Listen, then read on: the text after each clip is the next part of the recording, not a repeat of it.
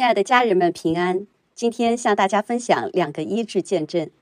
第一个见证是天父所爱的陶亮弟兄分享的。他说：“我的右耳从几年前开始有耳鸣的状况，通常在早晨的时候就会听见如同高压锅烧开后发出冒蒸汽的声音，很是痛苦。前一段时间，我感觉自己听力下降了，看电视时音量要调得更大些才能听到。”明明电视就在眼前，但声音好像离得很远。很感恩神透过主任牧师在之前一篇讲道中分享到，我们要学习在正确的思维中说出正确的话语。我们的口是大有能力的。住在西安的必不说我病了。在四月第一周的讲道中，牧师被圣灵感动，奉主耶稣的圣名为耳朵有症状的家人祷告。当他说：“如果你感觉自己耳朵有症状，甚至是失聪的，圣灵正在医治你，要完全恢复你。”那一刻，我立即斩钉截铁地说：“阿门！我领受，感谢主的恩典。”我听完道后，告诉妻子：“我的耳朵已恢复健康了。”经过这段时间确认，我非常喜乐地向家人们分享：“我的耳朵已完全恢复健康了。”神的爱和大能是如此真实，信的对，说的对，真的是多么重要！我要常常喜乐，不住祷告，凡事谢恩，感谢主，将荣耀归于主基督。阿门。第二个见证是天父所爱的魏姐妹分享的恩典见证，我的眼睛经历超自然恢复。亲爱的家人们平安，我是天父所爱的魏姐妹。很感恩向大家分享我所经历的超自然恩典。在今年三月的一个晚上，我在家里做晚餐，炸肉时不小心被油溅到了眼睛上，之后感觉眼睛的疼痛严重了起来。我急忙去照镜子，就看到眼球上有些异样，眼睛也慢慢红了起来。当时我心里有点担心，就马上去领了圣餐并抹膏油。那天我丈夫正在外地出差。我就给他打电话说了这个事，他建议我去医院处理一下。我说我已经领过圣餐了，会恢复的。第二天起床之后，我看到眼睛肿了起来，而且疼痛也加剧了。当疼痛的感觉越来越明显时，负面的意念和情绪就不断的搅扰我，我就一边哭一边方言祷告。奇妙的是，在持续祷告时，主任牧师讲道时的一句话就浮现在我心里：这不是真实的你。在基督里，真实的你是健康的，真实的你活着就是基督。当时我的心里就苏醒过来，是啊，真实的我在基督里是完全健康的，我的眼睛是不红不肿也不痛的。虽然外在的感觉还在，但我开始认同基督的话语，认同属灵的真实。到第三天早上，我照镜子时看眼睛还是红的。那天我丈夫出差回家，看到我的眼睛，吓了一跳。他觉得症状很严重，应该马上去医院。我说我的眼睛已经好了，真实的我眼睛是完美健康的。住在西安的必不说我病了。后来我就一个人到了楼下，边走边方言祷告，并宣告：基督如何，我在世上也如何。基督的眼睛没有疾病，我的眼睛也没有。虽然用人的头脑想讲这样的话似乎很不理智，但我知道基督的真理完全超越人的头脑。我要学习活在属灵的真实里，而非活在感觉和表象中。后来我回到家中，继续信的正确，说的正确，也持续领圣餐和抹膏油。感谢主的恩典，到第四天早上，奇迹彰显了。当我再去照镜子时，发现我眼睛上原先所有的症状。就这样完全消失了，哈利路亚！当时我真的太喜乐了，就赶快叫我丈夫过来看。他也很惊讶地说：“完全好了。昨天看到你的眼睛那么红，我真的吓到了。”我就把荣耀归给主，感谢主奇妙的恩典。这次经历让我更深的明白主是何等的信实和全能。无论我在生活中遇到大事小事，他都看顾。每当我拿起圣餐时，脑海中都会出现这样的画面：主耶稣被鞭打得遍体鳞伤，体无完肤，打得跪下去，双手颤抖。那一刻，我的心就被主的爱深深的触动，眼泪止不住的流。我何等感恩主对我舍命的爱！在我的信仰生活中，我越来越深刻的体会到基督丰盛的爱。与此同时，神透过主任牧师所传讲的话语，对我生命的成长是多么重要。尽管在生活中会有软弱的时候，但我很感恩神透过他的话语，还有牧羊领袖的扶持，让我能不断地调整自己的眼光，单单注目基督，依靠基督，将一切的荣耀归给主基督。非常感恩我能扎根在恩典教会中被牧养，在基督里。祝愿牧师和牧师的一家人大大蒙福，也祝愿每位家人都继续在恩典中成长，认定自己真正的身份，领受神一切丰盛的产业。阿门。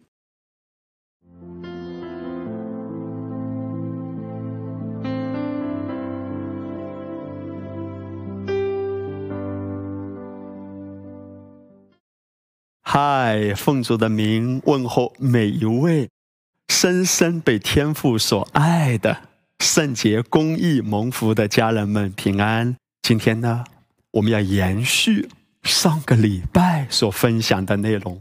上个礼拜我们有谈到，我们整个生命的本质是自给自足的。哇，弟兄姐妹，这是使徒保罗一个多么伟大的启示啊！他真实的看见了、认识了自己的本性，就是与神的性情有份，神性一切的丰盛都在基督里，而我们在他里面也得了完全。所以，这样完全的基督已经在我们的里面了。那我们是什么人呢？保罗说，在完全的人中，我们也讲智慧，只是保罗所谈论的不是世界的智慧。保罗说：“在什么人中啊？在完全的人中。很显然嘛，这个完全的人，绝对不是讲你我外在的表现行为这个方面，完全是我们的本质是圣洁的，是无有瑕疵的。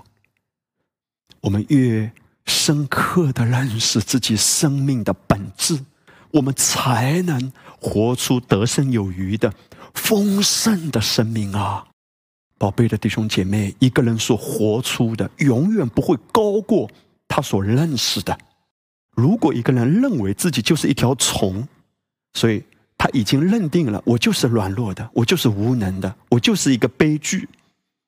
这样的思维绝对无法活出超越非凡的生活。换句话说，一个人所活出的是反映他的自我认识。同样。今天在基督里，当我们借着主的道，借着福音，对自己的本质看得很清楚，我们认识自己就是神的意，甚至像保罗说的：“我活着就是基督，基督就是我的生命，我跟基督一样的性情、权柄、能力。”哇！我和基督一同坐在天父宝座的右边，这是一个多么伟大的看见！更高干的、更高维度的认识，在这样的看见中，你整个生活会发生剧烈的变化的。当我们把所信的开始用出来，用得出来和用不出来有差别的。如果用不出来，虽然听了只是知识，所以就用不出来吗？我们会觉得信仰生活好像还是很无力啊，每一天还是忧虑呀，哦，有各种的啊症状缠身啊。可是我们现在把它用起来，你想啊，还不在新约中的新约之前的亚伯拉罕和撒拉，他们都可以返老还童。亚伯拉罕在一百岁的时候。看到他的孩子以撒被生下来，这是一个多么不可思议的事！各位啊，那还是在新约之前哎。我们今天是新的物种啊，在基督里呀，那是实体啊，那是实际的，那是真实的。但亚伯拉罕都可以经历返老还童，何况我们的身体会不会？我们对在基督里的产业和实际生活的经历，还是太少了。而这一切都源于我们对主的道认识到什么程度。这是为什么？我们多么的感恩哈！因为有圣灵的内助，圣灵与我们成为一灵，他一直在感动着我们，一直在开启着我们，一直在帮助着我们。当你听到牧师跟你传讲这些话的时候，正是上帝要提升你哎，宝贝的弟兄姐妹。有时候神透过牧者来鼓励你，对你说话，就是要提升你整个生命。如果我们明白这一点，你会越发珍惜，越发看重主透过牧者对你说的话语。我请大家留意，在圣经里有一个非常美好的例子，来告诉我们神是如何对人说话的。大家还记得撒母耳？那个时候他还很小，孩童撒母耳。那个时候圣殿的祭司是以利。但以利呢？圣经谈到他年老昏花，而神的言语稀少。很显然，以利他在里面啊，已经跟主疏远了，没有让主的话，没有让主的灵常常感动他、领导他，并且透过他传递出来。而神兴起了撒母耳。你留意，有一件非常特别的事。当撒母耳还很小的时候，有一天晚上，撒摩尔在睡觉的时候，听到有人呼唤他的名字：“撒摩尔，撒摩尔。”圣经谈到，撒母耳就醒过来，然后他马上跑到以利那里，他就问说：“以利啊，你是不是找我有什么事啊？”以利也搞不清楚，以利大概就揉揉眼睛，也没有睡醒，还是怎样？说：“哦，我没有叫你呀，啊，没事没事。”你回去吧，你可能听错了，或者你很奇怪，你是不是做什么梦了？撒母就回去继续睡觉。过了一会儿，神又呼唤撒母耳，撒母耳，撒母耳，撒母耳二话不说，立刻又跑到以利那里。请留意啊，他没有跑到张三李四别的祭司那里，他跑到以利那里。毫不犹豫的跑过去，以利说：“我没有叫你啊，回去吧。”如此这般，第三次，萨摩尔，萨摩尔，萨摩又马上立刻跑到以利那里。哇！你有没有发现？非常奇妙的就在这里，他跑到以利那里，他也没有犹豫一下，是不是别人叫我？会不会我做梦了？不，非常清楚，非常确定，非常坚定的跑到以利那里。后来以利告诉他：“哦，是神呼唤你啊！如果有人在呼唤你，你就说我在这里，请对我说话。”弟兄姐妹，你读到这段圣经，你想到什么？原来，我相信是如此啊。当上帝那一刻对撒母耳说话的时候，他之所以一次一次没有犹豫的跑到以利那里，是因为以利用我们今天的眼光看，他是撒摩尔的牧者，而上帝很可能，我相信是如此，是用以利的声音来对撒摩尔说话。哈利路亚！所以撒摩尔一次一次醒过来，他毫不犹豫的就跑到以利那里，他以为是以利呼唤他。同样，如果你够敏锐，你就知道上帝也会透过你的牧师的声音，透过你牧师的口来对你说话。当神呼唤撒摩尔的时候，他以为是以利。我相信这是神做事的方式。他今天也透过你的牧师、你的牧者。来对你说话。当你认识到这一点，你会越发珍惜，你会越发看重。主有话语要给你，我为什么要谈到这个圣经的例子呢？因为神提升我们的方式就是话语。今天神如何让我们感受到他的爱？今天神如何帮助我们扩张、帮助我们提升、帮助我们成长？一切都离不开他的话。上个礼拜啊，我们有谈到保罗拥有了这个启示。他说：“我生命的本质，在任何情况中，我都能自给自足，因为我与基督成为一灵。那么你我呢？你的生命是自给自足的，因为当圣灵内住的时候，他不是双手空空的来。”他是带着整个天国的资源，整个天堂的仓库来的，这是灵界的真实。有时候我听到一些弟兄姐妹的讲话，听到一些话，我都想要流泪啊，因为。一些弟兄姐妹可能在这个方面没有意识，还没有认识到，所以人们口不择言，甚至到了令人发指的地步。人们在谈论现实，人们在讲述魔鬼的作为，在高举魔鬼的作为。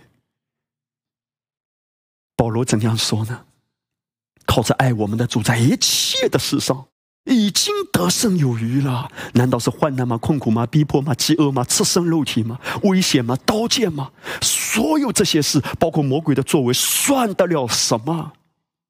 使徒约翰有这样的洞见，他在灵里看见而说：“凡从神生的，就胜过世界。”而当弟兄姐妹没有看到这个真实的时候，可能就在谈：“哎呀，魔鬼在我家里又做什么工作啊？哎呀，我的丈夫又怎样怎样怎样。”我们把问题越来越放大。你是从神生的，你的本质是超越一切的，而这样的大能、这样的荣耀，为什么会被限制住呢？破口不在外面，破口在思维，拦住这些大能彰显的，拦住神的产业彰显的，就是我们的思维。为什么我们谈到要让思想和话语都圣化，与基督的心一致？基督。怎样思想，我也怎样思想。基督说啥，俺也说啥。哈利路亚！灵界到物质界桥梁就是话语，话语是至关重要的一环。我如何自给自足？当我看到在这个方面有这个需要的时候，如何让产业彰显？首先是思维，紧接着是话语。我因信所以如此说话。为这个缘故，我们鼓励弟兄姐妹啊，常常宣告：我是自给自足的。我已经胜过这个问题了，已经超越了。在灵界里，真实的我而言，没有什么问题。就算现实界还有什么状况，算不了什么，算不了什么。甚至拿到一个很负面的医生给你的报告，算不了什么。第一个反应，算不了什么。我已经得胜了，已经超越了，我胜过这些问题了，已经得胜有余了。也许你看你的银行账户。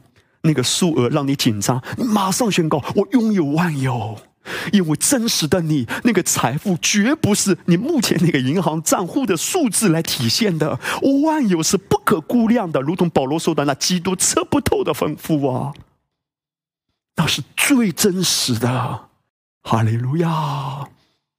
而我今天要跟大家谈到，有另外一个神已经给我们的礼物。神已经给我们的恩典，可能是常常被我们忽略的。但这个恩典呢，神已经给我们的，是非常真实的了，就是天使的同在，天使的保护。希伯来书第一章里面讲的很清楚，天使岂不是服役的灵，奉差遣为那承受救恩的人效力吗？天使被神差遣。在我们的生命中是做什么的？为你效力的。为这个缘故，我们要学习怎样说正确的话。我的天使为我效力，说出来，宣告出来。前面的路已经打通了，神已经铺平了，天使的保护。如果你的孩子不在你身边，哈，其实坦白说，就算在你身边，你也不是他的救世主。你不能时时刻刻在他身边，你不能够时时刻刻保护他，但他有天使的保护，我们的心就越发安息，不急不躁。要记得，当你看到一些世界的新闻，你会紧张，会恐惧。哎呀，别人家发生了这种灾难，会不会也发生在我身上？不一样的，你是新的物种，除非我们拒绝有这样的意识，除非我们忽略了这个重要的财富，我们把自己当做跟世人一样，而事实上，真实的你是新的物种，不一样的。在我跟大家读关于天使对人说话的这处经文之前呢，我想让弟兄姐妹下面先来听一个见证，这是一位备注恩高的传道人。他经历到天使对他说话，我们先来听这个见证哈。天使显现的经历分享，亲爱的家人们平安，我是天父所爱的林姐妹，很感恩能向大家分享我经历的一个见证。四年前，我身体因严重的阑尾炎而住院，医生检查后说已经有了化脓穿孔的迹象，所以要马上做手术。在手术的那天。我从一个入口去到手术室，因为从入口到手术室的距离很长，长长的走廊上分布着很多间手术室。当我在走廊上看到一张张病床被推出来，床上的病人那虚弱的样子让我感到恐惧，所以在上手术台前，我就跟主说：“主啊，今天我上了这个手术台，你负责我平安的下来。”然后医生就过来让我签字。并为我打了麻醉。事后我才知道，手术进行了三个多小时，陪同我的亲人和教会的童工都在门外焦急地等待。因为阑尾炎手术是一个小手术，一般一个多小时就差不多结束了。但我在手术室里三个多小时，所以他们都很担心，生怕我出不了手术室。非常奇妙的是，在手术后，当我还躺在手术台上睡觉时。我感到有人来轻拍我的脸，对我说：“时间到了，可以起来了。”其实我听到这声音时眼睛还闭着，但我却清楚地看到有三个身穿白衣的人，像是天使，站在我左边的床头，一位在前，另外两位在后。紧接着，我就睁开眼睛朝那三个人的位置看去，但我看见房间里除了一位穿手术服的实习医生以外。就再也没有其他人了，这是我亲身经历到的。主真的很爱我，他知道我心里的恐惧，就差派天使在旁边保护我，并向我显现来鼓励安慰我。感谢主的恩典，我恢复的很好，很快就出院了。这些年来一直都非常健康，也没有任何后遗症。这次经历让我知道，我每一个软弱，神都晓得。主是我随时的力量和帮助，我已经与基督成为一灵了，而天使的帮助也是如此真实。主的恩典永远是丰盛的，哈利路亚！感谢主，宝贝的弟兄姐妹，你看到了吗？刚才我们一起所聆听的这个见证，这位背上恩高的姐妹，她分享，当她躺在病床上的时候，天使对她说话，好像看起来只是几句话。但是这个经历，却是一直在兼顾他，让他非常深刻的、清晰的知道，灵界是多么的真实啊！哈利路亚。而下面呢，我要跟大家谈到哈，一处的经文，谈到就是神透过天使来对人说话，《路加福音》第二十四章一到六节。圣经谈到七日的头一日黎明的时候，那些妇人带着所预备的香料来到坟墓前，看见石头已经从坟墓滚开了，他们就进去，只是不见主耶稣的身体。正在猜疑之间，忽然有两个人站在旁边，衣服放光，妇女们惊怕，将脸伏地。那两个人就对他们说：“为什么在死人中找活人呢？他不在这里，已经复活了。七日的头一日，这些门徒，尤其是几个玛利亚哈，他们就带着香膏，想来告耶稣的身体。他们为什么要去坟墓？因为他们以为耶稣还在那里，但耶稣已经不在那里了。”等一下，我再具体的解释耶稣不在那里到底意味着什么。我先谈到，你看，在这个时候，神透过天使给他们传递信息。也许那一刻他们还没有意识到那两个人衣服放光是天使，但是我相信，当路加记载这件事的时候，后来这些门徒他们都清楚的知道，这就是天使。那天使对他们说什么呢？天使说：“为什么在死人中找活人呢？”宝贝的弟兄姐妹，天使非常清楚的传递神的心意，就是这个地方是找不到你们想要的。门徒们要什么？门徒们要看到耶稣，哪怕是耶稣的尸体。但其实你留意，虽然很多的门徒有来，可是有一个人却没来。这个就是伯大尼的玛利亚，也就是拉萨路的姐姐马大玛利亚。那个玛利亚，为什么？因为这是一个一直坐在耶稣脚前聆听耶稣话语的，而他在这之前已经得到了一个启示，就是关于复活，所以。他提前已经把香膏膏抹在耶稣的身体上。其他的人虽然也跟随主，也听过耶稣讲关于他之后的一些事，但显然他们还没有真正领受进来。他们对复活还是无知，这是重点啊！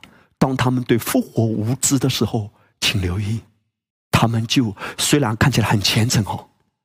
但是神不是要看你虔诚与否啊，这些动作，神重点是要看你是不是真的明白他的话。他已经说了关于他复活的事，这些门徒们对复活无知，就在错误的地方，想找到他们渴望找到的东西。但是天使明确的告诉他们，为什么在死的中间找活的？他不在这里，他已经复活了。在这里，我要跟大家谈到，坟墓代表的是什么？坟墓代表的其实是一种模式。你想要在坟墓里找到活的，找到新的，找到你想要的，对不起，这里没有你想要的，因为他们留在。世人的观念中，死了埋葬在坟墓里，所以这个就一直在坟墓里。他们是在用世人的思维去看待这些事情，用世人的思维来理解耶稣，用世人的思维看耶稣。而天使说：“他不在这里，这里没有你想要的。他复活了。”宝贝的弟兄姐妹，请留意，天使在这里指出的是什么？嘿。这是我要跟你分享的。天使想要来服侍我们，天使都想要来帮助我们。哎，天使在这里跟门徒们指出的是什么？关于复活。你看到了吗？彼得啊，他曾经写过这一段话，就是关于我们今天的救恩啊。论到这救恩啊，天使其实他们都是极其的讶异的。我们今天是一个何等荣耀的族类，所以彼得就说啊，连天使都详细考察，在原文里就好像那个天使啊踮起脚，哎，踮起脚，他在那里考察说，哇，赞叹嘛，哇，到底是怎样的生命哎，全新的物种哎，荣美的生命哎，他们得到了怎样的救恩啊？哇，基督为他们活，而且内住在这些物种的。里面与这样的新的物种成为一灵，圣经说连天使都详细考察，意思就是踮起脚在赞叹，在惊讶，因为圣经谈到神从来不是救拔天使的，天使堕落就再也没有机会了，堕落就堕落了，而人呢，今天神生了我们，给了我们一个新的生命，天使都赞叹。所以天使有一个渴望，他迫切的传递一个信息，说你们要找的基督，他复活了，复活了。天使传递的是什么？复活，哈利路亚！宝贝的弟兄姐妹，你知道这意味着什么吗？意味着我们是否知道基督到底在哪里？他既然不在空坟墓里，那他在哪里？天使其实指出的，今天同样哈，无论是圣灵的感动，还是他记得道向我们解开的启示，都指向一点：基督复活在我们里面。哈利路亚！那个时候，耶稣还是在地上显现，在地上有四十天的时间显现嘛。可是，当耶稣升天之后，后来差遣圣灵来。借着圣灵的内住，所以同样，当圣灵内住的时候，基督也内住在我们的里面啊！基督这位复活的君王在我们的里面。我要谈到的是什么？连天使都想要来提醒你我，你是一个新的物种，他复活了，而今天复活在我们的里面，你整个生命是超越的。是得胜有余的。基督的复活意味着什么呢？对我们来说，《罗马书》第六章，我们记得洗礼归入时，和他一同埋葬，原是叫我们的一举一动有新生的样式，像基督借着父的荣耀从死里复活一样。因为我跟他成为一灵，他怎样，我也怎样。有一次，我读到一处的经文，神突然抓住我的心，对我说话。就是约翰福音最后一章，当耶稣挽回彼得的时候，那一天，彼得和其他的门徒说：“我们打鱼去。”结果昼夜劳力，啥也没捞着。那些门徒好辛苦啊，他们好想有突破啊！你看，某个角度来说，希望打到鱼嘛，而且昼夜劳力耶，别人都在呼呼大睡，他们在奋斗，他们在努力，他们在劳作。但当清晨的。旭日升起的时候，哇，在寒冷的加利利湖边，门徒们啊，饥寒交迫，看到空空的船，劳累了一个晚上，你可想而知，这些门徒多么沮丧灰心。而在里面，你看到一个非常鲜明的对比。当耶稣走在岸上跟门徒对话之后，紧接着耶稣叫门徒把网撒到船的右边。很显然，耶稣知道哪里有鱼。事实上啊，就算那边没有鱼，不就是耶稣一句话吗？所以耶稣叫门徒把网撒到船的右边。我们都知道，从属灵的含义来说，右代表的是公义，代表的是恩宠。所以便雅明是右手之子，是恩宠之子，是公义之子。右代表的是公义、恩宠，还有什么权柄？把网撒到船的右边。当我站准自己的生命，站准自己的身份，在基督里，我是神的义啊。我不是跟世人一样的，这绝不是骄傲，而是真正的谦卑。真正的谦卑是神说我是谁，我只要说阿门。什么是骄傲？上帝说你是神的意，上帝说你是尊贵的，是宝贝的，是有尊荣的。我说我不配，我是软弱的，这是最大的骄傲。哎，当耶稣叫他们把网撒到船的右边，只是一句话，门徒们捞上满满的。一船的鱼啊，一百五十三条大鱼。而下面非常有意思的是，当门徒们后来上岸的时候，耶稣已经烤好饼和鱼了。曾经，我一度都认为，哦，这是不是耶稣他之前啊补上来的？那一天我读到这段圣经的时候，突然有句话就浮现出来：耶稣在烤鱼和饼，这些鱼和饼是怎么来的？圣经根本没有记载，圣经只是告诉我们烤好鱼和饼。那一天，我领受到一句话：这些的鱼和饼，对耶稣来说，对复活的耶稣来说，有什么难的？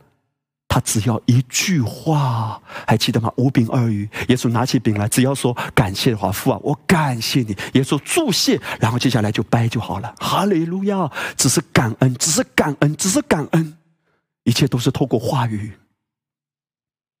换句话说，今天身为一个新的物种，我们要学习明白到灵界运作的法则，怎样使灵界的有变成物质界的有呢？从有到有，对不对？使有变有，意识到我到底是谁？并且在这样的认识中说话。万事万物都在为着我的益处而运行，万事万物，全世界的资源都在祝福我们的教会。你以为牧师讲这些话只是口号吗？是自欺欺人吗？绝不是，因为我一定会经历到我曾经口中所说的，关乎我的家庭，关乎我的人生，关乎我的孩子，关乎我们的教会，关乎你整个生命，尽在话语中。世界的人说：“哎呀，我爱你，但尽在不言中。” 我们不是这样理解的。我们要怎样看？爱你的时候，哈利路亚，我就说出爱的话语，尽在言语中。祝福一个人，就把话语说出来。他说：“撒下去就会捕到鱼，说游就游，是那么轻松，甚至连他烤的饼和鱼，我曾经以为那是他补上来的。”但是我现在更相信，他只是一句话。那些灵界的有，就到物质界的有。鱼不只是在水中，鱼在耶稣的口中，如同耶稣五饼二鱼的神迹。那些鱼怎么来的？不也是一句话吗？而且你可以想象一下，五饼二鱼分出去的不是活鱼啊，是直接烤好的鱼啊，烤好的饼，烤好的鱼，喂饱五千个男丁，还有妇人小孩几万人。全部都是完成的、现成的，不用再加工的，因为对他来说，一切都是完满的、完成的，全部在话语中。今天，当我们对家庭说话，有许多的事情发生，你只是把神已经完成的说出来，会超过你想象的完满、完全、美好、活生生的彰显在。你的生活中啊，因为你不是一般人啊，弟兄姐妹，牧师不是在开玩笑啊。虽然牧师有时候表达的方式，你可能觉得比较幽默或者搞笑，但这个内容不是玩笑啊。你不是一般人啊，哈利路亚！你是天上人啊。你的身份在天上啊！保罗说：“我们是天上的国民啊！”所以，我们看到，到门徒在空坟墓那里找不到耶稣的时候，天使就告诉他已经复活了。今天，同样，我们每一位重生得救的都是有天使的。你知道，天使很希望给我们传递的一个信息是什么？不要忘记你是谁，基督复活在你我的里面。这。是耶稣复活之后，天使第一次向门徒显现说的话。天使在这里问了一个问题，他说：“为什么在死人中间找活人？”天使问了一个为什么，就是为什么在旧的模式里现在找到新的，在不可能带给你突破的模式里，你却希望经历新的突破。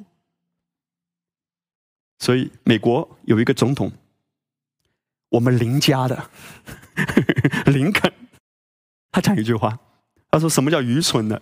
就是一直在重复同样的事，却希望不一样的结果。我们在旧的模式里是不可能有新的突破的。现在，当神要带领我们在更高的启示中来领受的时候，神要让我们看到，我们不在原来的信仰模式里。原来的信仰模式是什么？就是一直在等待，枯坐等待，等待戈多。那么有一个戏剧叫《等待戈多》，或者中文翻译成《等待果多》。”一直在那里等，哎呀，哥多怎么还不来呀？我的幸福怎么还不来呀？我希望的医治怎么还不来呀？我希望的经历的翻转怎么还不来？一直在等待，等待果多。我们今天不是在等待，那是一个旧的模式，在律法之下的模式。我们今天因着基督与我成为一灵，我是自给自足的，我直接在我的仓库里支取。如何支取？刚才说了话语嘛，然后呢，紧跟圣灵而做正确的决定。意识到我是不虚弱的，我是强壮的，我是健康的。无论你的感觉怎样，我曾经跟一些领袖们分享，我说：就算你现在感觉很低落，你的话却要非常的正确吗？你先把正确的话说出来。既或是低着头，感觉到自己虚弱，真实的你不虚弱，对不对？但感觉虚弱，我是得胜有余的，我已经胜过世界。依然说出来，因为你所经历的，就是你所说的呀。现在我们来看，耶稣复活之后，天使第二次向门徒们显现。这是发生在耶稣升天的故事中。耶稣对他们说：“圣灵降在你们身上，你们就必得着能力，并要在耶路撒冷、犹太全地、撒玛利亚，直到地极，做我的见证。”说了这话，他们正看的时候，他就被取上身，有一朵云彩把他接去，便看不见他了。当他往上去，他们定睛望天的时候，忽然有两个人身穿白衣站在旁边，说：“加利利人呐，你们为什么站着望天呢？这离开你们被接升天的耶稣，你们见他怎样往天上去，他还要怎样来？”嘿，各位，你看到在耶稣升天的这个过程中啊。可想而知嘛，门徒们都看呆了。可想而知，对不对？彼得和他的小伙伴们都惊呆了。然后他们呆呆的望着升天的耶稣，因为越升越高嘛，所以耶稣的那个啊体型在门徒的眼中就越来越小嘛。一直到后来可能完全看不见，门徒们还在观望，真的上去了，就这样活生生的升上去了。这个时候，两个天使，嘿，各位。我相信就是在空坟墓里向别的门徒显现的两个天使，我就发现这两个天使其实挺忙的，好像常常要唤醒一些门徒。你看，一直都在问为什么。刚开始我们读的那段圣经，在空坟墓里，天使哈问门徒们说：“你们为什么在死的地方找活的？”现在又来了，向他们显现说：“你们为什么呆呆的在那里望天呢？”这一段的经文啊，有很丰富的属灵含义啊。首先，我们在这里看到耶稣升天的时候，请留意啊，他不是偷偷摸摸的，在深夜三点半，门徒们都睡着了，耶稣偷偷的升天，留下一个小纸条，说我先走。不是啊，耶稣刻意的向他们显现，让他们都看见，用肉眼看见。为什么？因为那个时候门徒们其实啊，信心还没有涌流嘛，他们对于福音的认识，那个启示。还是很少的，可知道弟兄姐妹，初代教会刚开始的时候，整个教会的状态还是很幼小的，整个生命还是很幼稚的，就是他们对义的真理认识的还是很浅的。这是为什么？你看，连彼得啊都被保罗严厉的管教过，哎，还记得吗？当彼得刚开始跟外邦人一起吃饭的时候，从雅各那里来的人，就是耶路撒冷那里来的人，很显然雅各是比较律法的嘛，所以那里来的人。一来，彼得就紧张了，因为他刚开始跟外邦人一起吃饭。换句话说，那个时候他们对义的真理认识的显然是很浅的。哦，外邦人是不洁的，我们是圣洁的，圣洁的我们怎么可以跟外邦人不洁的一起吃饭呢？他们对义的真理还是不认识哎。因为在基督里都已经成为圣洁，无有瑕疵，可是他们依然在分，你们是不洁的，我是洁的。所以彼得就看到雅各那里来人了，马上就躲开，去到别的地方吃饭。而保罗当场揭穿。保罗说：“怎么可以这样？你还是不明白？嘿，各位，保罗是后起之秀啊，彼得是大哥呀，了解吗？他是跟过耶稣三年半的时间啊，保罗是后来。”在大马士革的路上，耶稣向他显现，然后把他挽回的。但保罗显然在义的真理上看得更清楚、更通透。换句话说，由此我们可以看见，从耶路撒冷那里来的人是让人紧张的，因为耶路撒冷那一群的教会领袖们，就是跟随耶稣的这些门徒们，在他们的思维里，对义的认识还是非常浅的。换句话说，初代教会在这个方面是很幼稚的，所以保罗才会说：“凡不熟练义的真理的，都是婴孩。”这是为什么神透过保罗。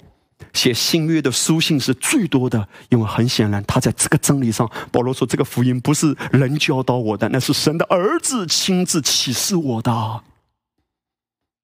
保罗有超越的看见，所以他写的书信也是最多的。神透过使徒保罗，把整个基督的福音、福音的信仰、福音的内容、福音的精髓，毫无保留的显明出来。从前所隐藏的奥秘，如今已经显明了，就是基督在我们的里面成了何等荣耀的盼望，与主成为一灵。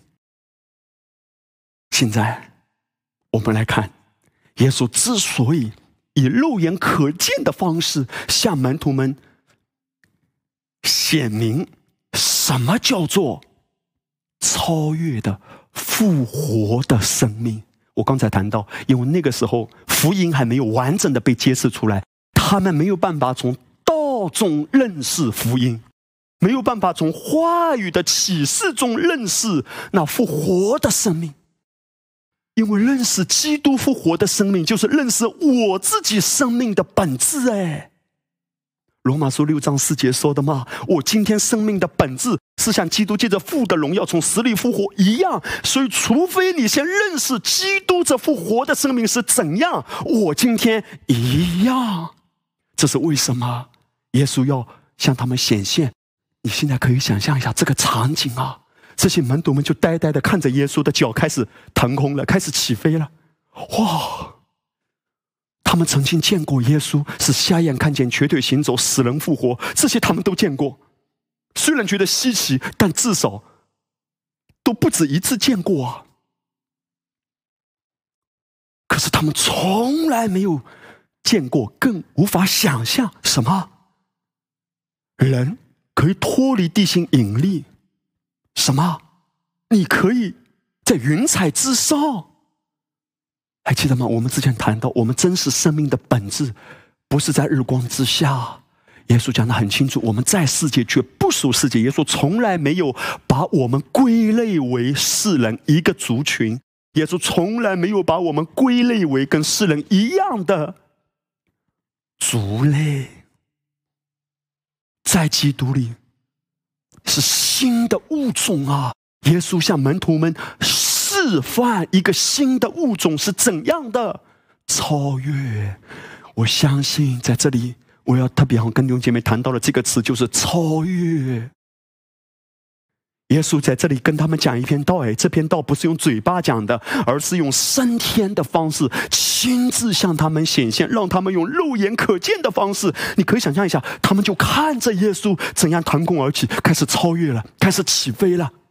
耶稣就缓缓的升上去，哇！这些门徒用肉眼可见的方式看着耶稣，现在超越，超越了这些小树林，超越了森林，超越了这些山丘，超越了这一些的云层。越来越超越，越来越超越，一直升啊升啊升啊升啊！耶稣这篇讲到的题目就叫做“超越的生命”。耶稣向他们传递，这就是复活的生命。耶稣向他们传递，超越的生命就是你呀！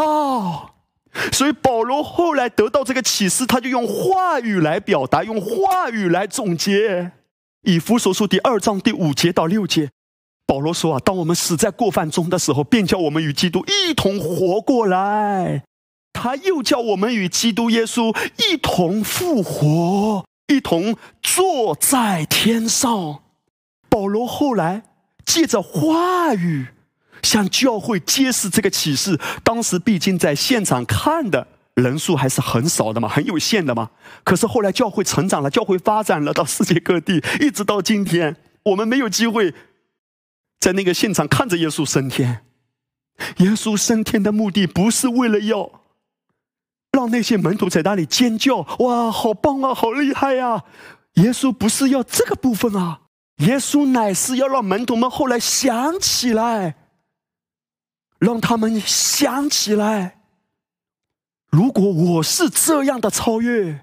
基督如何？你看到了吗？后来约翰就得到这个启示了。他说：“基督如何，我在世上也如何。”这话的意思是什么？就是你我的生命跟基督是一样超越的。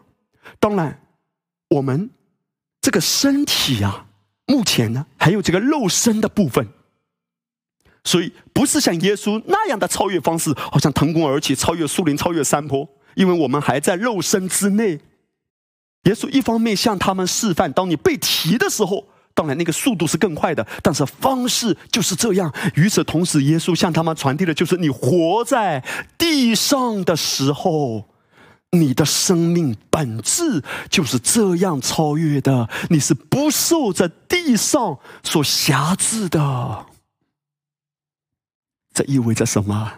当我们明白这个真理的时候，我们整个话语的体系、表达的话语啊，都完全不再一样了。还记得吗？我们谈到要学习超自然国度的语言，对不对？我们不再说“哎呀，大环境不好，那个人使我不好，那件事情导致我不好”。我们不再责怪人类，因为否则的话，我们是在说我们整个生命是被压制的，不是超越的。哦，谁都可以压制我，谁都可以伤害我，谁都可以来搅扰到我。保罗说：“从今以后，人都不要搅扰我，人也不能够搅扰到我。我的生命带着基督荣耀的印记，这是一个超越的生命，是从神生的生命。”宝贝的弟兄姐妹，当这些门徒们在那里一直观望，一直观望。他在那里赞叹，呆住了吗？这篇讲到，耶稣用升天的方式跟他们讲道，这篇信息太震撼了，门徒们还没有缓过神来。天使再次显现说：“为什么站着望天呢？”嘿，天使在说什么？天使说：“这离开你们被接升天的耶稣。”你们见他怎样往天上去，他还要怎样来？按照耶稣刚才用升天的方式讲的这边道，天使来做一个总结。天使在说什么？你们很羡慕吗？你们觉得这样子不可思议吗？天使说：“他今天怎样升天，他还会怎样来？”哇，弟兄姐妹，天使传递。一个非常荣耀的真理啊！天使说他会来的。我们啊，通常看到这段经文，我曾经是这样理解的：哦，对，耶稣会来，耶稣来什么时候来？我被提的时候来。哦，他接我回家。如果我们留在这个认识里，我们一定活不出超越的信仰生活。我们还是在世界的风浪之下把我们盖住，而不是超越在风浪之上。因为我们觉得耶稣还没来嘛，在这里呀，耶稣升天了，天使说他怎样升上去，也会怎样来。那个来，当然一方面可以理解到他以后向我们显现，被提嘛，接我们回家。可是。另一个方面是被教会严重忽略的，就是天使要表达，当他复活升天，然后差遣圣灵来，借着圣灵的内住，基督也已经内住，基督已经来了。所以天使在这里跟门徒们说：“为什么还要站着望天呢？现在要想到耶稣之前所吩咐的，升天之前吩咐的，你们要同心合意，一起祷告嘛，等候所应许的圣灵嘛。所以不要再观望，因为你们即将要经历到这样超越的生命内住在你里面。”你们现在觉得很羡慕吗？现在觉得很荣耀吗？哇，超越这世界，超越这一切。天使在说：“快去祷告，等候，就是五旬节嘛。一直到五旬节那一天，这一位超越的神，以圣灵降临的方式，直接内住，成为一灵。今天对我们来说，我们不再是等候，因为当时圣灵还没有降临，所以门徒要等候。”哇，弟兄姐妹，天使其实指出一个方向，你也可以拥有这样超越的生命。这是对当时的门徒说的。而今天，你我的天使要对我们说什么？要对我们说：“我赞叹神荣耀的作为在你们这些新的物种身上。”可知道啊，可知道啊？为什么还要站着望天呢？为什么还要犹豫呢？为什么还要等待、期待上帝为你行奇妙的事呢？不要再观望了，不要再望天了。圣灵已经内住了，圣灵已经与我们成为一灵了。为什么还要站着望天呢？今天我们会不会也站着望天啊？你没有看到吗？整个教会界阴魂不散的笼罩着这样的谎言啊！人们的思维中，我就不要谈到那些更律法的，还在认自己是罪人哎！哎呀，我是个罪人啊！亏欠了，好像耶稣什么都没有做成，耶稣的宝血全部都是白流的。我们就先不要谈到这么律法的思维，几乎已经不再说我是罪人的，说自己是义人的，但是我们在生活很多的方面还一直在那里等候哎。等候上帝啊，给我恩典；等候上帝为我开出路；等候上帝行什么奇妙的事发生在我的家庭中。所以，我们又一直等啊，一直等啊，主要我等候你哈，我耐心等候哈。宝贝的弟兄姐妹，今天我们可以谈论耐心等候吗？可以，但前提是你先动用了你里面的资源，在这个资源彰显的过程中，你耐心等候是没问题的。而不是说你什么都不用做哦，这就是安息，那不是真的安息。安息是什么？安息是歇了自己的功，不急不躁，但我仍然动用我已经被赋予的权柄，我说正确的话。神要透过我们的口啊，神要透过我们正确的思想、正确的口，它里面的大能、里面的产业被启动哎，而不是我什么都不做哎，甚至我乱说话，我不说话，神。一直在呼唤我们，不要再观望了，好像自己什么都不用做，因为安息不是什么都不做啊，安息是紧密的与他同心啊。他说什么，我说什么；他怎样思想，我怎样思想。请问今天你对你的家说什么？一个被蒙蔽的思维会说：“我什么都不用做，反正神愿意祝福我就祝福我，不愿意祝福我也就拉倒。”不是神不愿意祝福，是神已经儿子都给了，是我们不要再观望，不要再观望的意思。你看，天使就对这群的门徒说：“你们不要观望。”天使是提醒他们：“你们去祷告等候。”那么今天对我们来说呢？天使也要提醒我们不要再观望。那不要再观望，我做什么？我歇了自己的功，我不急不躁的说我该说的话。我跟随圣灵做我该做的正确的选择。我跟随圣灵，动用我里面可以被调动的一切的智慧。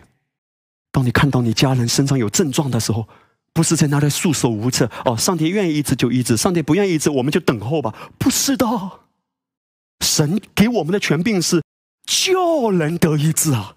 嘿，这个要分清楚啊。一个警察。你可以想象一下，他像巨石强森一样强壮。结果有一天呢，他在公交车站呢看到一个很瘦弱的小偷偷了别人的钱包，这个警察就很紧张啊，那怎么办？马上开始打电话到警察局的总部，说报告总部，报告总部，呼叫总部，快点派警车来，快点派特警队来啊！哇，这里有个小偷在偷别人的钱包啊！你知道总队哈那个总部要怎样回答他吗？他说：“零零七号，对不对？洞洞七号，你是干啥的？”他说：“我是警察啊，你警察亮出你的警徽，把他拘捕啊！不要再打电话到总部啊，你来拘捕啊，你来抓获这个小偷啊！你可以想象吗？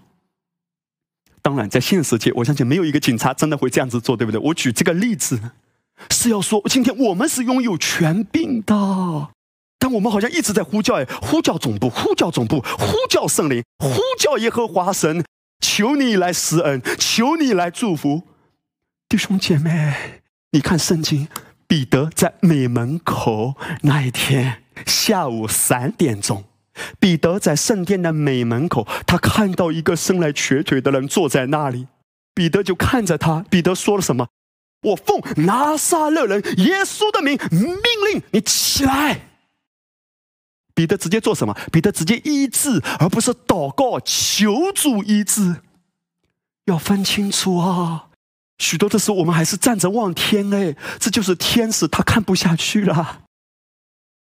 天使代表神的心啊！你到底活在哪个约里哟？你不要再望天了，主啊，呼叫总部，呼叫总部，快点派人来，快点派哪一个牧师来？你感动哪一个牧师给他按手一下，他就好了。信的人必有神迹随着他。哎呦，弟兄姐妹，可明白啊？你的家可以更不一样的。有时候我们看自己是那么的渺小，这不是高举基督诶，这是藐视基督诶，因为我们是他的果子啊。我们跟他一样啊！当我说我是不能的，我是绝望的，我是可怜的，你不是在骂自己，这也不是真的谦卑啊！宝贝的弟兄姐妹，你还记得保罗在路斯德，他在那里传道，后来保罗就看到有一个也是生了瘸腿的，坐在那里不能动。保罗传道的过程中，保罗就见他有信心，因为那个人显然嘛一直聆听，信心就开始彰显了。保罗就吩咐他起来，站起来。耶稣就更不用说了。耶稣当年在地上的时候，耶稣从来没有说：“父啊，现在求你来医治。父啊，我交给你了，我是不能的，但你是能的，我是不能的，我是可怜的，我是无能的。”耶稣没有啊，还记得吗？在拉萨路的坟墓门口，耶稣举手望天：“父啊，我感谢你。”耶稣怎怎样？常常喜乐，不住祷告，凡事谢恩。哈利路亚！父啊，我感谢你。感恩完了之后呢？现在对着拉萨路的坟墓门口，拉萨路出来。耶稣为什么说拉萨路出来，不说死人出来？如果耶稣说死人出来，全世界的死人都出来，一下子出来太多了，了解吗？因为话语太有能力了，所以耶稣说：“这个拉萨路，你先给我出来啊！其他的如果在基督里的，之后都会复活的。但这个拉萨路，你先给我出来。”耶稣没有在那里哀求父啊，求你医治，求你医治。嘿宝贝的弟兄姐妹，就在现在，我里面有这个感动。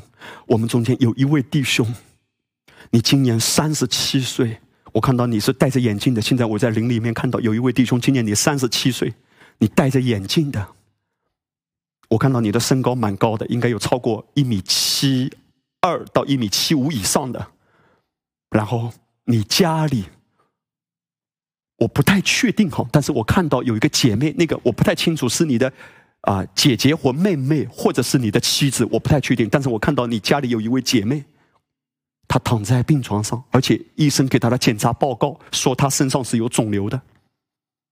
如果是你的话，就是现在，我奉耶稣的名，对着这位弟兄说：你只管放胆说出正确的话，神已经把医治的能力、全病都给了你。你只管去医治，当然我也奉耶稣的名，就是现在命令一切的症状、一切的疾病从这位姐妹的身上完全的脱落，所有的肿瘤、所有癌细胞被杀死，就在现在完全脱落，已经健康了，就是现在已经健康了，完全健康了，就是现在，奉耶稣的名领受吧，哈利路亚，宝贝的弟兄姐妹。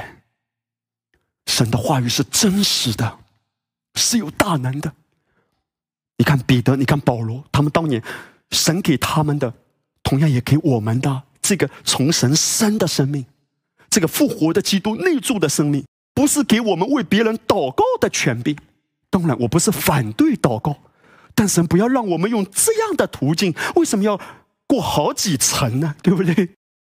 然后祷告完之后，通常人的反应是什么？一直在等待嘛。啊，主啊，啊，是你没医治吗？我们祷告都祷告了，但是你就不医治啊！我不知道神的旨意是什么，大概有别的美意吧？这纯粹是天大的误解啊！神的美意只有一个，他希望你主享长寿。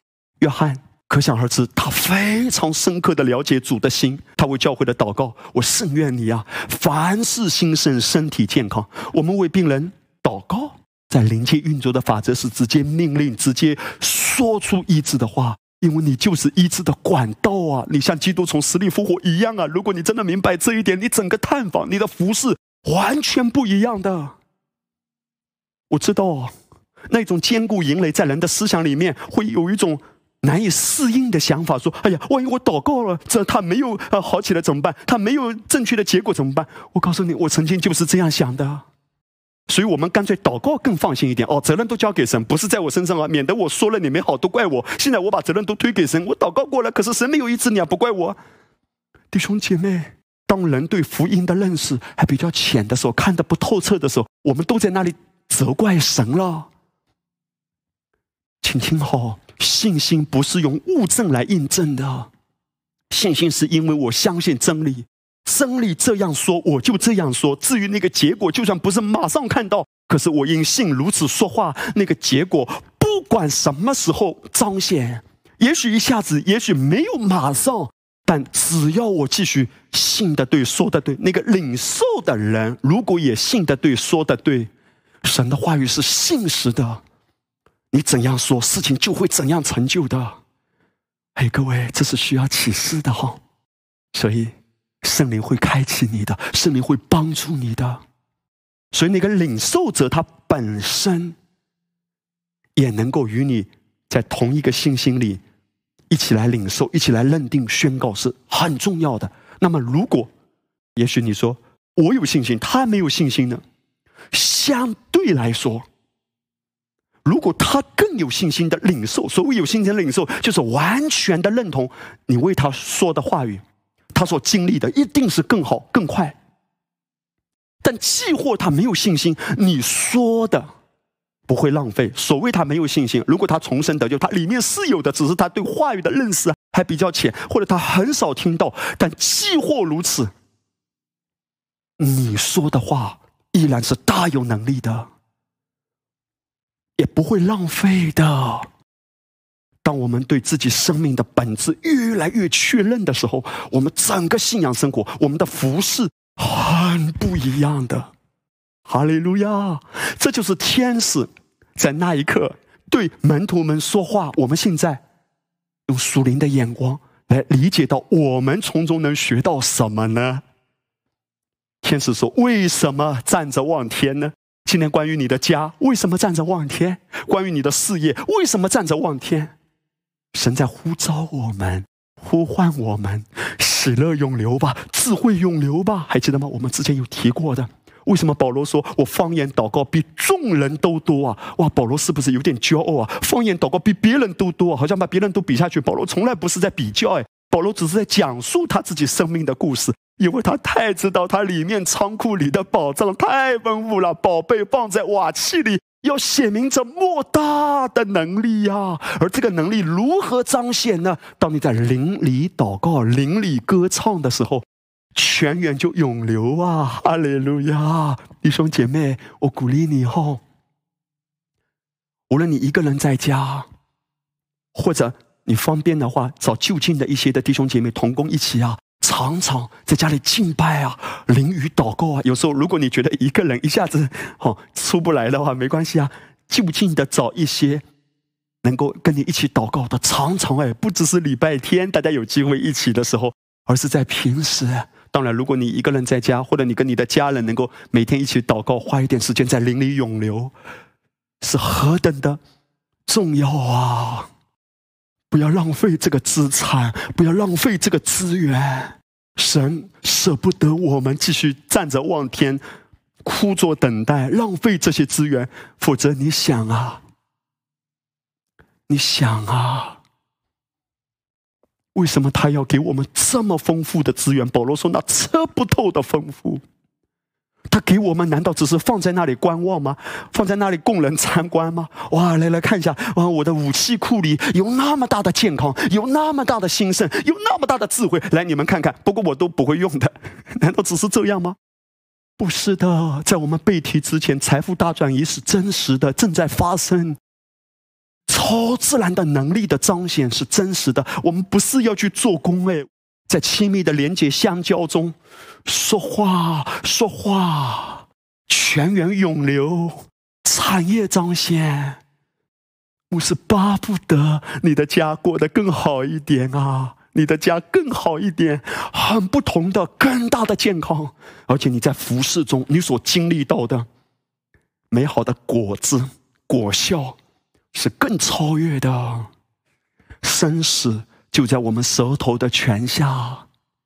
宝贝的弟兄姐妹，可知道我们真实的生命？彼得在灵里有这样的洞见，他说：“我们是与神的性情有份。”哎，那个神的性情指的就是神性啊，而有份的原文呢，就是共享。请大家了解哈，我们不要用中文的语境啊，用中文的理解啊，去理解圣经原文的含义。因为我们讲到共享的意思，好像很容易想到共享单车或者什么共享充电宝啊。嘿，各位，这绝对不是圣经里面谈到共享的含义啊！因为共享单车、共享充电宝，你只有使用权，对不对？付一块钱、付两块钱有使用权，但你没有产权的那个东西，它不是你的。但你呢，花了点钱可以用，这绝不是圣经谈到的共享啊！共享在圣经中要表达的就是你是拥有产权的，他已经把他的生命、把他的神性给了你了，而且不收回的恩赐选择没有后悔的。他给了你身份，绝对不会说看你今天不乖耶，看你今天不够爱我，看你今天不够虔诚啊，来把你的性情挪掉了，来把动物的性情给你。各位啊，神给了就不收回的，哈利路亚！这个共享不是。只拥有使用权，偶尔表现的好的时候才被用一用，绝不是你已经拥有，已经拥有。说阿门，阿门。我已经拥有神的性情，神性一切的丰盛在基督里，我在他里面得了完全。这是何等荣耀的生命，说的就是你。我有时候领袖培训的时候，我常常情不自禁的说，我好想拥抱。每一位领袖们，包括每一位弟兄姐妹们，可是有时候啊，因为一些的啊距离，我们没有办法面对面。但既或如此，记得走到道在林里面，我们彼此扶持。牧师若是能够带给你有什么帮助的话，就是把这个真理跟你分解哦，然后你领受了，哈利路亚！你说阿门，阿门。我越来越清楚的看见我自己生命的本质，所以就像天使说的：“不要再等候了，不要再观望了。”这个“不要等候”的意思，不是说我要焦急的去做工，而是说不要浪费里面的资源，然后一直期待神给我什么好事。请问今天在你的生活中，有哪一个部分是你开始？可以在安息中跟随圣灵，圣灵可能一直感动你，一直感动你，你跨越一步，你踏出去。在此之前，你可能常常觉得，哎呀，因为我性格内向，哎呀，我就是不能的，我就是不能的，哎呀，我就是软弱的，我就是我很抗拒。曾经在一些的方面，我也很抗拒。但是弟兄姐妹，可知道啊？真实的你是多么的有爱啊！你永远。不要再说哈！哎呀，我就饶恕不了，我没有爱，我爱不出来。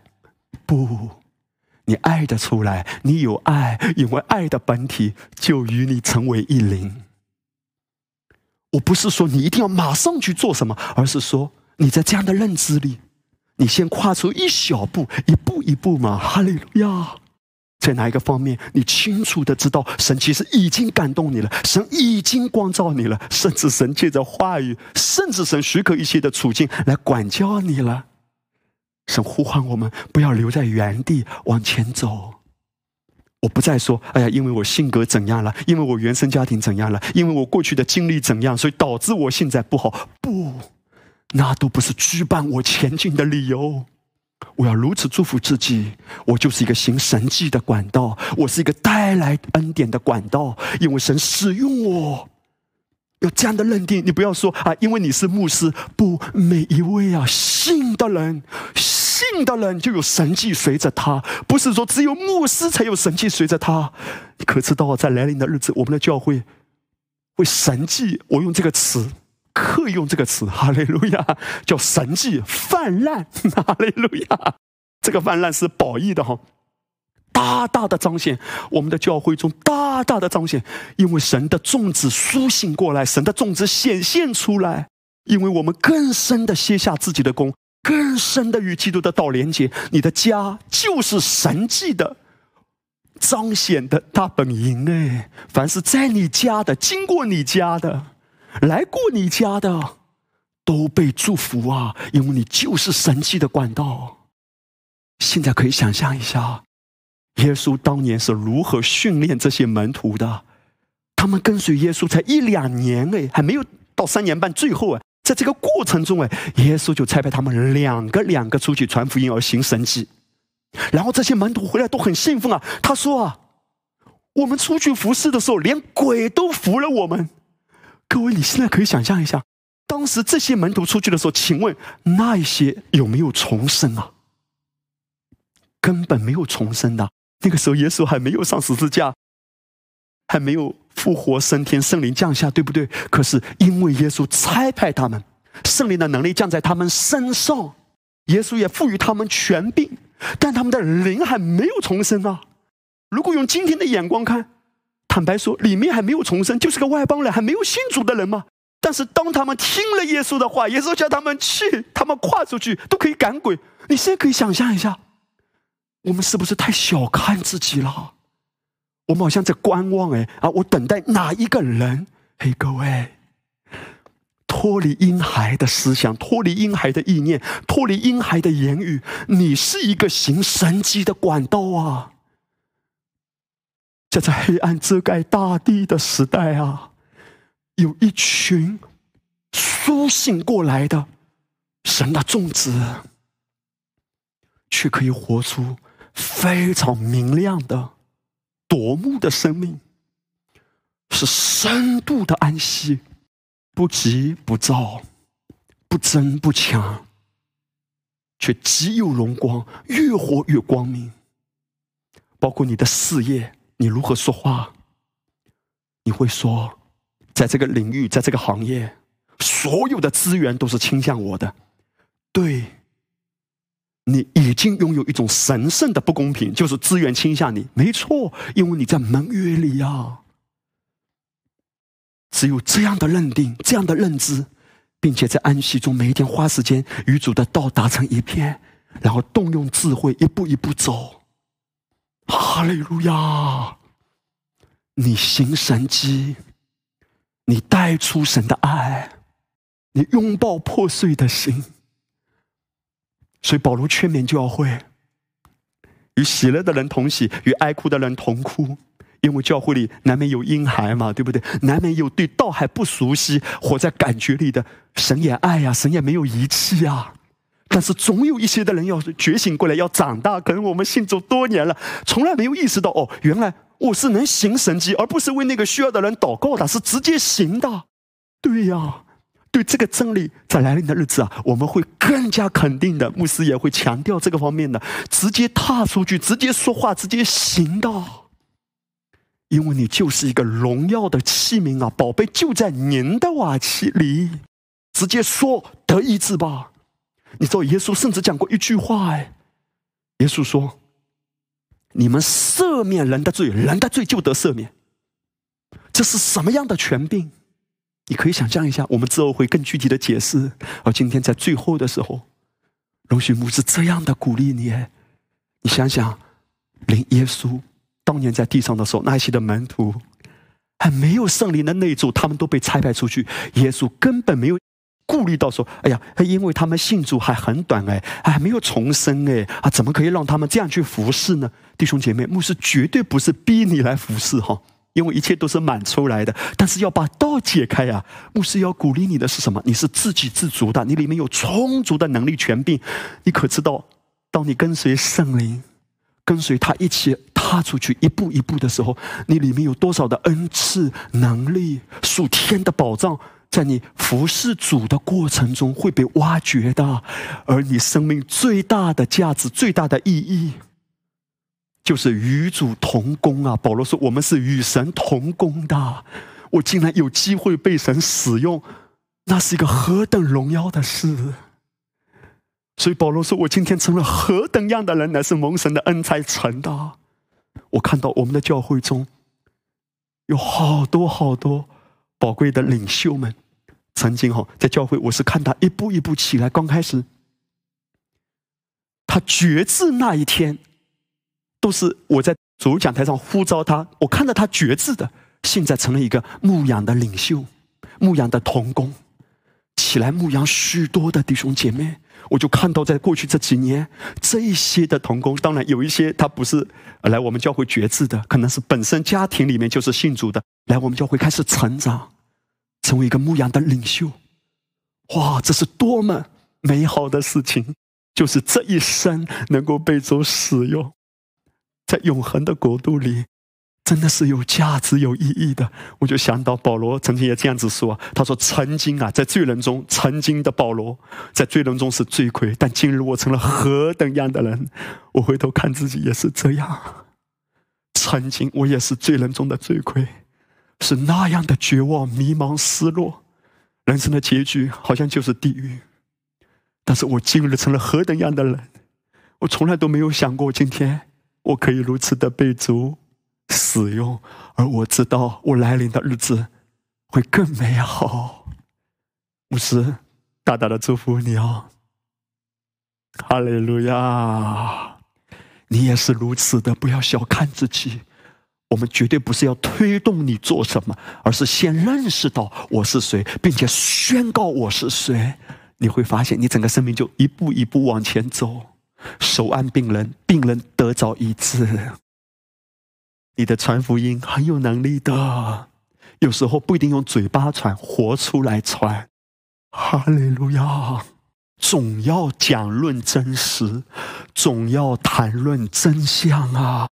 开始一步一步的跨越，我们彼此的鼓励哈，彼此的连接。讲到这里，牧师也鼓励你：如果你还没有委身教会，没有参加小组。宝贝的弟兄姐妹，在这幕后的日子，我们彼此连接、彼此鼓励，哈，就是用话语彼此鼓励，常常谈论在一起，都是很重要的。牧师也鼓励你，欢迎你啊，加入教会的一个小组，在牧养中一起成长。总要趁着还有今日，天天彼此相劝。讲到这里的时候，我最后呢，也要特别感恩感谢我们教会。所有你愿意开放家庭来欢迎邀请弟兄姐妹在你家里进行小组聚会的这样的家庭，我是真的奉主的名祝福你，也感激感谢你，哈利路亚！我知道这些都是很美好的事，你自己也蒙福，对不对？也给弟兄姐妹有可以团契的地方，而我相信我们很多弟兄姐妹在来临的日子都会印证你的家，愿意开放你的家庭，邀请大家在你的家中彼此相聚。哇，都被祝福了，都被祝福了，因为彼此团契、互相劝勉是至关重要的。哈利路亚，大大的祝福你哦，大大的祝福你，神的恩典、洪恩满溢在你的家中，你是一个蒙福的器皿，也是一个蒙福的管道，你是非同寻常的。阿门！你的家是大蒙恩宠的，漫出来到无处可容，发生在。你的家中，哈利路亚！大大的祝福你，我们一起来唱下面这首诗歌，阿门。